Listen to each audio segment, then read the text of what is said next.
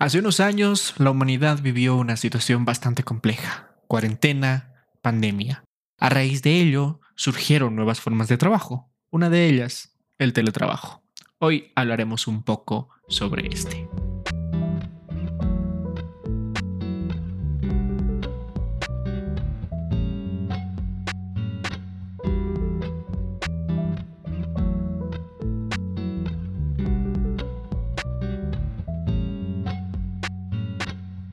Muy buenas y bienvenidos sean todos a un nuevo episodio de Dilect Podcast. Hoy hablaremos sobre el teletrabajo y su inserción como una nueva modalidad de trabajo, y esta vez dentro de un ámbito digital. Como lo había mencionado ya en la introducción de este podcast, es necesario recapitular los momentos que obligaron a la humanidad a estar dentro de un estado de cuarentena debido a una pandemia cuyos efectos mundiales se siguen sintiendo a la fecha. Dejando de lado todos los temas relacionados con el sector de la medicina, salud y desarrollo de tecnología en ese ámbito, centrémonos específicamente en uno, en el teletrabajo como un nuevo método o medio de trabajo incorporado a los ya convencionalmente existentes. Cabe también diferenciar que el teletrabajo no es lo mismo que el trabajo de un consultor en línea, por poner un ejemplo aunque cuenten con similitud en distintos aspectos. Sin embargo, a lo largo del mundo se desarrollaron tecnologías y principalmente normativas capaces de regular al teletrabajo y cómo se aplicaba. De manera general, podemos decir que el teletrabajo es una forma de realizar el trabajo de forma remota, sin ir físicamente al lugar donde se realiza o donde se desarrolla esa fuente laboral. ¿Qué implicaciones tuvo entonces en cuanto a nivel normativo? Pues bien, se garantizaban absolutamente todos los derechos y las obligaciones normales de los trabajos convencionales, solamente llevados de forma remota, ya que en muchas ocasiones las personas no podían ir a su fuente de trabajo e inclusive habían empresas que optaban directamente porque los trabajadores se encuentren dentro de una cuarentena, pero dentro de sus lugares de trabajo siendo en síntesis el teletrabajo una nueva modalidad de trabajo. Las leyes, tanto en Europa como en Latinoamérica, tuvieron la finalidad de regular esta como una nueva forma y a la vez hacerla extensible a todos los derechos y obligaciones que por ley le pertenecen a un trabajador. Sin embargo, a la fecha se han encontrado muchas complicaciones y ya a casi tres años después de una cuarentena o de la implementación obligatoria de trabajo remoto, podemos decir que el teletrabajo sentó un debate con respecto a la forma de trabajo moderno, replantear las horas de trabajo y principalmente dar la prioridad al establecimiento y a la relación que se tiene con la familia y con el tiempo libre. Con el paso del tiempo, muchas empresas decidieron levantar la normativa o la reglamentación interna que tenían con respecto a la implementación del teletrabajo en distintos lugares, tanto en el sector de la tecnología como en otros más. Sin embargo, adelante se llevaron varias cuestiones y debates con respecto a si el teletrabajo es más o menos productivo para determinadas empresas. La respuesta obviamente difiere del tipo de empresa que uno tiene. Hay quienes consideran que es mucho menos efectivo y que la persona cuenta con muchas más distracciones, por ende, no puede concentrarse al 100% en el trabajo y hay otros quienes dicen que optimizan el tiempo principalmente y en segundo lugar los recursos, principalmente las pequeñas y medianas empresas. En esta ocasión es el trabajador quien a través de su casa brinda este servicio de trabajo y a la vez dispone de electricidad y distintos medios que ahorraría esta pequeña empresa. Así también se plantearon distintas formas de trabajo remotas, oficinas virtuales y todo tipo de atenciones que significaron una revolución al trabajo como se lo conoce hoy. Sin embargo, hay que destacar que no todo trabajo se puede realizar de forma remota. Existirán evidentemente situaciones en las que este tipo de trabajo tenga que hacerse de forma presencial, lo que, posterior al levantamiento obligatorio de la pandemia, dio lugar a formas mixtas de trabajo instituciones que decidieron que determinados días se realice un teletrabajo o que se establezca un horario continuo para el desarrollo del mismo. Sin embargo, las empresas andan aún averiguando y de hecho los empleadores también averiguan cuál es el método más factible para que esto rinda principalmente dentro de todo este proceso. Uno de los retos que quiero traer a colación dentro de este podcast es el enfrentado por Bolivia en esa época. Si bien muchos países ya tenían un desarrollo normativo e inclusive una forma digital de realizar muchos trámites, en Bolivia estos trámites se dieron de forma rápida y en algunos casos imprevista, ya que no se contaba con el desarrollo tecnológico. De cierta forma, la pandemia aceleró un avance tecnológico no solamente a nivel Bolivia, sino también a nivel mundial, donde se incorporaron procesos y procedimientos que se podían realizar a través de forma virtual. Uno de los puntos más difíciles de inserción en cuanto a plataforma digital en Bolivia, por ejemplo, es el sector judicial, donde aún se realizan las cosas de forma manual, rutinaria y pese a tener un sistema de seguimiento digital, este sistema es bastante pobre, no ofrece los datos que uno busca y en general no ofrece las comodidades que un servicio digital tendría que ofrecer de cara al acceso a la justicia. Por lo que en esta ocasión hablaríamos también de que los servicios digitales dentro del ámbito de la tecnología deberían incorporarse de manera tal que el acceso a la justicia sea un derecho revalidado en esta ocasión por la tecnología dentro de este ámbito. Pero bien, ciñéndonos más al tema del teletrabajo, ¿cuáles fueron los principales retos que tenía y que aún tiene en cuanto al desarrollo de esta función? Uno de los más importantes, el tema de ciberseguridad. Para empezar, cuando uno debe realizar el teletrabajo, debe ser la empresa o el empleador el que suministre a la persona que trabaja de manera remota los equipos necesarios. Por otra parte, existe también la obligación del empleado o de la persona que trabaja de ceñirse específicamente a las obligaciones que tiene y no consultar ni ingresar a distintas fuentes privadas y que no sean de índole laboral dentro de los equipos, obviamente, puestos a disposición por parte de la empresa. Porque este fue uno de los errores más grandes y no solamente puede afectar digámoslo así, al entorno o a la privacidad de la persona, porque los empleadores tienen derecho a acceder a todos los datos que cuente esa computadora. De hecho, existe jurisprudencia a nivel europeo que señale cuáles son los límites en cuanto a datos privados, en cuanto a datos personales y en cuanto a todo tipo de datos que se encuentren dentro de máquinas dotadas en materia de teletrabajo. De hecho, obviamente, y cuidando siempre los datos personales, los empleadores no pueden acceder a esto, sin embargo pueden acceder al historial y absolutamente todas las cosas que se han realizado en esa computadora que evidentemente no es de uso personal. A raíz de esto también existen los contratos de teletrabajo que incorporan justamente este tipo de indicaciones. Las obligaciones que tiene el trabajador para únicamente tener y usar ese equipo en materia laboral, no así para uso privado. El principal problema, como ya lo había mencionado, radica en la ciberseguridad, porque ¿qué pasa si uno abre un correo personal dentro de la computadora del trabajo de manera remota y es víctima de phishing o es víctima de algún otro tipo de malware? Esta computadora, dotada por el trabajo, al tener conexión con la red de máquinas que se encuentran en el trabajo, puede afectar de gran manera la ciberseguridad, y no solamente me remito a hablar de las computadoras ofrecidas para trabajo remoto, sino también a las computadoras que forman parte de la empresa.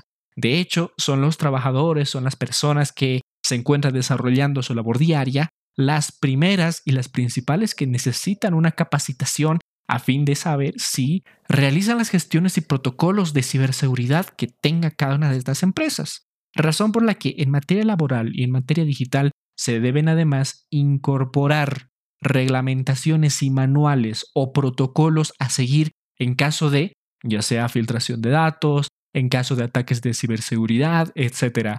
En países que tienen una ley de protección de datos y que tienen una agencia de protección de datos, como el caso español, esto es una obligación y de hecho es susceptible a multas que las empresas no cuenten con este tipo de protocolos o este tipo de normativa interna capaz de solucionar algún data breach o una vulneración de seguridad.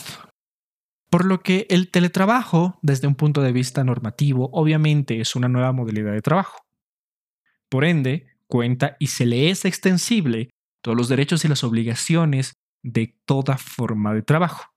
Adicionalmente, la empresa también deberá contar con contratos que en materia de protección de datos, por ejemplo, determinen cuál va a ser el tratamiento de datos que se va a realizar con la computadora otorgada hacia la persona. También se deberá tomar en cuenta estas cuestiones de ciberseguridad y principalmente hablar de un derecho al que dedicaremos un episodio completo. Estamos hablando del el derecho de desconexión laboral, que es sin duda alguna uno de los efectos más nocivos en cuanto a la implementación del teletrabajo. Cuando uno concibe a una jornada laboral antes de una pandemia, por lo general se remite a una jornada de ocho horas, de lunes a viernes, etcétera, con horas más, horas menos, determinado tipo de horas trabajadas. Fuera del debate que existe en países de Europa donde se contemplan que a menos horas se puede realizar mayor trabajo, etcétera. Determinar este tipo de jornadas laborales por lo general se encuentra delimitado por normativas en dicha materia. Ahora bien, fuera de ese horario de trabajo, técnicamente la persona tiene un derecho de desconexión. ¿Qué quiere decir? Que no puede ser contactada fuera de ese horario laboral, porque se entiende que ya no se encuentra trabajando. Este límite se rompió una vez ingresada la pandemia, ya que, pese a considerar un trabajo remoto, muchas empresas o muchas personas llamaban a estas personas, a estos trabajadores fuera de los horarios de trabajo, enviaban correos más allá de la hora permitida y a la fecha existe jurisprudencia en materia europea y principalmente en España donde hacen referencia a este tipo de derechos. De hecho, este derecho se encuentra previsto dentro de la Ley de Protección de Datos española actualmente vigente que se denomina Ley Operativa de Protección de Datos y Derechos Digitales. Entonces, dentro de este artículo señalan el derecho a la desconexión laboral. Y no solamente es un efecto post-pandemia, sino también es un efecto de la hiperconectividad en la que se encuentra la sociedad actual, no solamente desde un punto de ámbito laboral, sino también desde un punto de vista privado, en el que prácticamente estamos nosotros conectados y realizamos más de dos actividades a la vez en cada momento. Entonces, el empleador no debe alterar ese tiempo, ese espacio que se le menciona de descanso al trabajador, lo que sin duda alguna desenfrenó en altos picos de estrés y distintas formas de, digámoslo así, evitar el descanso que merece la persona luego de las horas cumplidas dentro de la jornada laboral. Por otra parte, también es cierto que muchas personas a pretexto de realizar teletrabajo, en realidad no realizaban un trabajo de manera remota. Únicamente se conectaban al computador o realizaban la tarea y disponían de todo ese tiempo, lo que de una u otra forma significaría una gran desventaja, tanto desde el punto de vista del empleador como del trabajador. Razón por la que existen soluciones bastante básicas al respecto. La primera y la más esencial es, por ejemplo, la instalación de un software de monitoreo otra vez debe estar complementada y también bien estipulada en el contrato, determinando en primer lugar qué es lo que se va a realizar con el tratamiento de datos y hasta qué punto se va a considerar que ese tratamiento de datos corresponde o no a las personas. Y es que hablar de datos personales dentro de un sector laboral también es un debate muy amplio que se debe llevar y que principalmente consta de protocolos, consta de reglamentos internos y consta también de procesos capaces de regular y de proteger, aparte de garantizar todos los derechos que requieren las personas dentro de este sector. Por lo que, ya terminando el análisis de este teletrabajo, se puede decir que más que una nueva forma de trabajo, esta termina siendo hoy la excepción.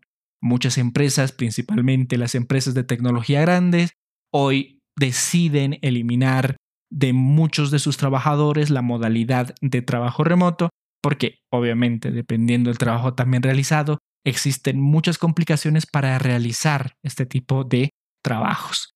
Dentro de esto pueden incluirse también muchos sectores del ámbito tecnológico. Uno de ellos es el cloud computing, otro también que en síntesis sería el de administrar almacenamiento en nube y la gestión de información dentro de un espacio de nube, por poner un ejemplo, cómo se trataban los datos, dónde se llevaban los datos y esta descentralización poco habitual en las empresas, una vez más, dependiendo de la labor que se realice, hacían quizá más complicadas las labores tanto de seguimiento como de seguridad de la información de la empresa.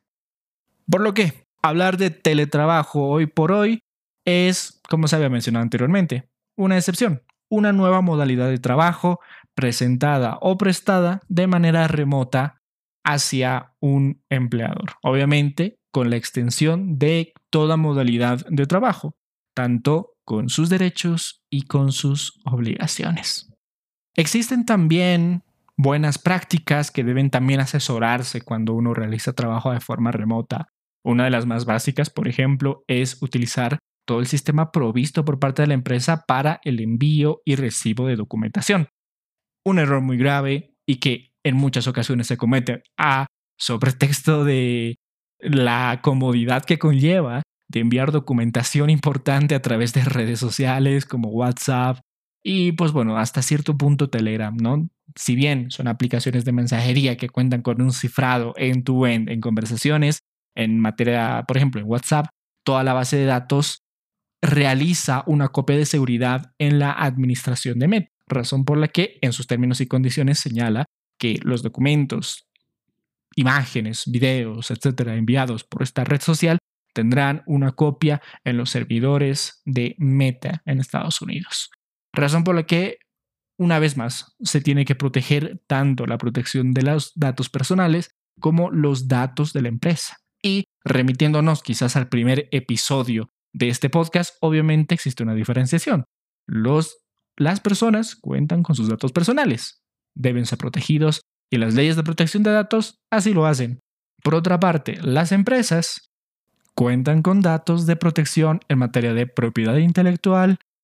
Hablando de WhatsApp y haciendo un repaso a las noticias de la semana, también señalamos de que WhatsApp dejará enviar mensajes a otras aplicaciones y viceversa sin tener que registrarse. Estamos hablando de que WhatsApp incorpora una interoperabilidad para que tú, por ejemplo, puedas mensajear de WhatsApp hacia Telegram con otra persona.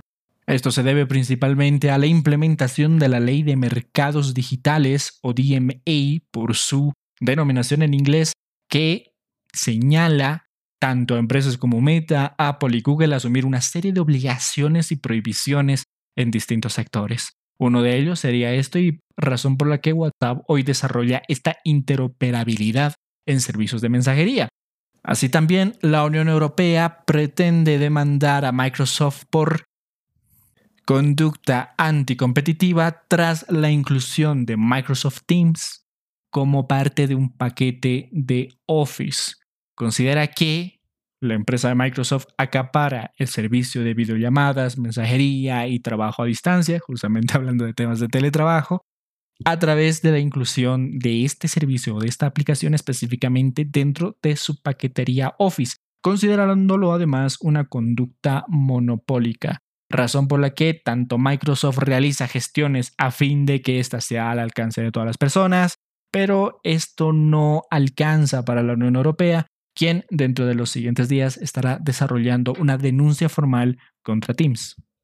En materia de juicios, por ejemplo, en Estados Unidos se realiza un juicio en contra de Google justamente por la misma razón, por conductas monopólicas y anticompetitivas, Consideran que este es uno de los juicios que cambiará la historia del Internet y de la tecnología como se conoce hasta la fecha. Inclusive llegan a comparar a este como uno de los casos de ATT de 1974 o el de Microsoft en 1998 con la obligación del uso de Internet Explorer, de su navegador Explorer, para ser mucho más específicos. Durante estos días se realizará la demanda entonces en contra de Google por acaparamiento y posición de mercado favorable y prácticas de abuso por posición dominante.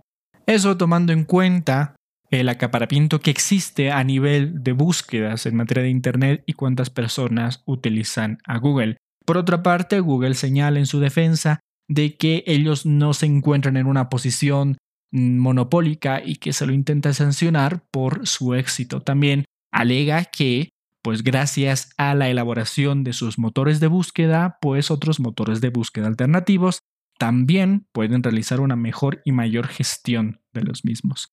Acá principalmente el motivo de la controversia radica en los pagos y las conductas antimonopólicas realizadas por Google, quien presuntamente realiza pagos a distintas empresas que circulan alrededor de 10 mil millones de año, como por ejemplo hacia dispositivos como Apple, compañías de telecomunicaciones como ATT y fabricantes de navegadores de Mozilla, para que Google todavía sostenga esa posición dominante en Internet. Ya en enero de este año, el fiscal general de Estados Unidos también anunció otra demanda, en esta ocasión por el supuesto abuso de posición dominante en el mercado de la publicidad digital.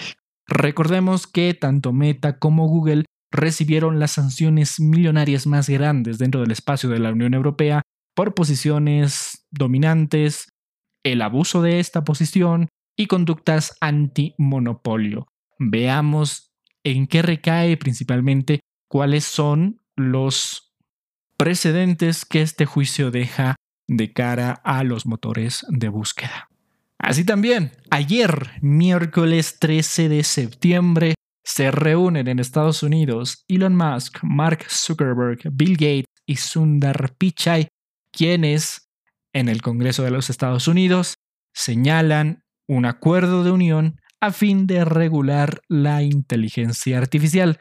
Ellos consideran de que Estados Unidos debe ser un ente regulador capaz de delimitar cierta serie de obligaciones y responsabilidades en materia de inteligencia artificial. Consideran ellos que de existir cierto riesgo es el Estado el que asume el papel protagónico de legislación y por ende de regulación para la implementación y uso de estas medidas de inteligencia artificial. Recordemos que en episodios anteriores ya habíamos mencionado también que la Unión Europea estaba desarrollando una normativa, un reglamento, para ser más específicos, en materia de inteligencia artificial. Sin embargo, se pretende que a sugerencia de los empresarios y las personas importantes dentro del ámbito tecnológico como lo son Zuckerberg, Musk, Gates y Pichai, entonces ellos difieran de las normativas y alineaciones que tenga la Unión Europea con respecto a la regulación de inteligencia artificial. De hecho, se prevé que al siguiente año esta legislación se promulgue antes del año electoral, ya que a nivel político, por tomar un ejemplo, consideran que esta inteligencia artificial tiene una implicancia política bastante grande principalmente a la elaboración de creación de campañas rumbo a la presidencia de los Estados Unidos.